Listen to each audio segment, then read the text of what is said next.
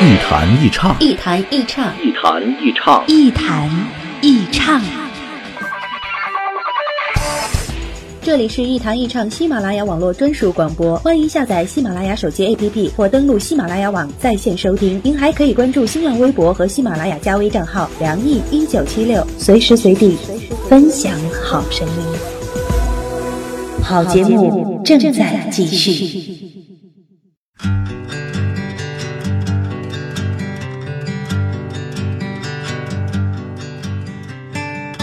这里是网络播客节目《一弹一唱》，我是梁毅。在收听节目的同时，别忘了关注我的新浪微博“梁毅一九七六”，或者您还可以加入“一弹一唱”的微信播客粉丝群，把自己的意见、想法和感受随时随地的和小伙伴们一块分享。我们群的口号就是一句话：我一高兴就发红包。那天跟一个朋友一块吃饭，这个朋友呢是个典型的好人缘，为人厚道仗义。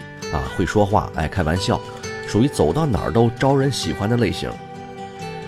他的小孩呢也跟我们一块儿吃饭，但是孩子好像不怎么高兴啊，一边吃一边闹。那这个时候呢，这个朋友就有点烦了，那拉过孩子就打了一巴掌，而且还很严厉地说了一句：“我就要打你，打到你改了为止。”当时我能看到孩子脸上的委屈和害怕。虽然我无法揣测啊，这到底是偶尔一次发生的情况呢，还是平时就存在的惯常的教育方式？但是那一刻，我突然觉得，其实每个人都有我们看不见的另外一面，因为每个人除了公共生活，都还有个人生活。什么是公共生活呢？是我们必须要跟社会、跟他人一起参与的生活，比如工作，比如社交等等。这种生活有一定的强制性，因为规则是定好的，你不能随便顺着自己的性子胡来。而且，我们参与公共生活的目的也很明确，谋生或是逐利。既然这样，就得把自己最光鲜的一面拿出来，因为公共生活里充满了竞争，不论是择业还是求偶，都有无数的竞争对手。这跟自然界的法则差不多，不做出个样子来，是没法俘获领导的信任。和美女的芳心的。公共生活是考验一个人生存能力的地方，所以哪怕装出个样子来，也得装得漂亮一点。其实，在这儿呢，我无意攻击我的任何一个朋友啊，因为就算是刚才我提到的那个人，也是因为我非常了解他。就像是我们不能随便否认一个人确实能力出众、人品人缘俱佳一样。但是公共生活里从来都不是表里如一的生活，既然是名利场，就必然浮华喧嚣，良莠不齐。很多年前看到过一篇文章，题目叫《穿秋裤的男人》，说的是一个大大的帅哥，啊，在某一天早晨呢，突然家里有同事拜访，那穿着秋裤，慌慌张张的就出来开门了。那一刻的狼狈和邋遢，让人看了突然觉得像世界欺骗了我们一样。其实哪里有那么多的光彩照人呢？我们又不是生活在偶像剧里。就算是生活在偶像剧里吧，难道就有看起来那么美吗？我认识一个老领导，这些年来呢，我一直都很尊敬他，而且认为他是个很正直又很懂业务的人。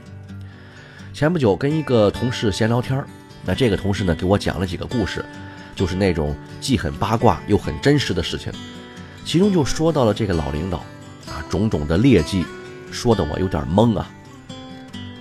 我是一个对听信谣言和说别人坏话完全不感兴趣的人，也自信地认为自己不至于分辨不出哪些事情有据可查，哪些事纯属无中生有。因为很多事情其实藏的都没有想象的那么严实，稍微动动脑子或是互相印证一下，就不难发现其中的事实是不是符合逻辑和常识了。所以。我才觉得有点懵。前几天跟一个哥们儿喝酒，他带着酒意对我说：“我们这些人啊，谁不知道谁背后的那些狗屎啊？人人背后大概都有这么一堆狗屎。无论我们为了什么，出于什么样的动机和目的，那些东西总归是见不得人的。年轻的时候，我们总喜欢盯着那些外表的光鲜。”以为世界美好的值得我们用一生去努力追求。这就像是那会儿我写的东西一样，浪漫而又充满了希望。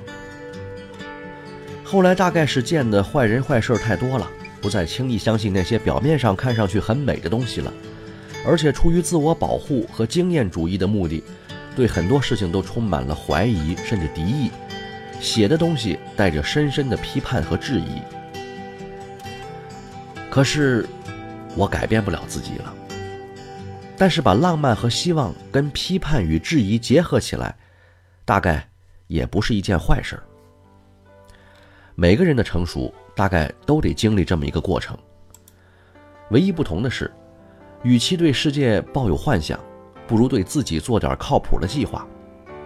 浮华背后很多都是假的，自己好好过日子才是真的。好吧，今天节目就说到这儿。下期再见。我多想让你把手放在我的肩头，跟我说没有我的时候，我开始想我生命的意义。不知能否在我的心里永留？我多想让你把爱记在我的心头，跟我说等过我的温柔，不再用我。轻声的哭泣，换走曾经在我心里的失落。当许多的季节像风一般飘过，当许多的面孔像尘埃般闪过。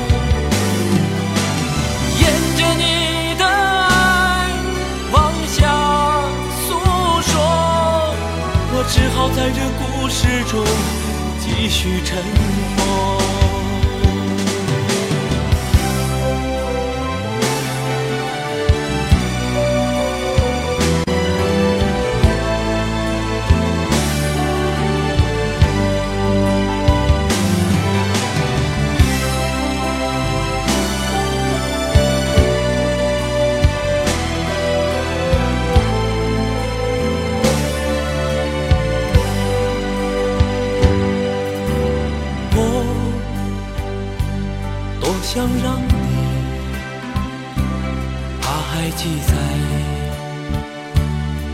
的心头，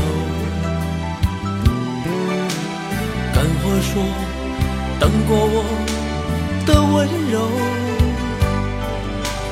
我不再用我轻声的哭泣换走曾经在我心里的失落。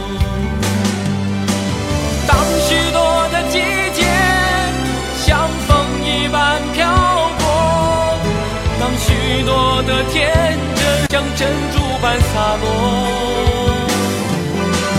握着你的手继续执着，我就会在这过程中做出选择。